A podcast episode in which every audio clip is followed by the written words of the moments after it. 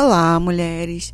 Hoje eu venho aqui trazer para vocês uma leitura rápida, tá? Do e-book Guia do Amor Saudável, para nós falarmos um pouquinho dos mecanismos que levam a gente a ter uma relação saudável primeiro com a gente mesmo e depois com o outro. Como reconhecer quando uma relação não está saudável, não apenas da parte do outro, né? E da nossa também.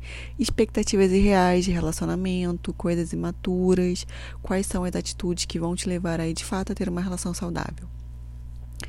Não tema a solitude. Ela é uma ótima ferramenta de autoconhecimento e prática de auto-amor. Descubra quais os seus dons, coloque em prática as habilidades adormecidas.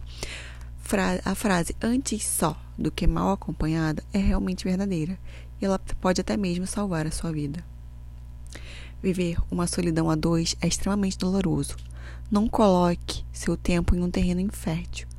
Fertilize a si mesma. Experimente focar em seus sonhos e habilidades. Desconfie de excessos também. Cuidado com homens que mal te conhecem e já estão fazendo promessas e planos. Abusadores gostam de envolver em uma teia de sedução, mostrando-se como verdadeiros príncipes. Vão aparecer apaixonados demais, certos demais, que querem uma relação séria muito rápida e cada vez mais compromissos em um curto espaço de tempo. O homem abusador vai fazer um bombardeio de romance vai te fazer sentir única e especial e vivendo um sonho, de forma extremamente irreal.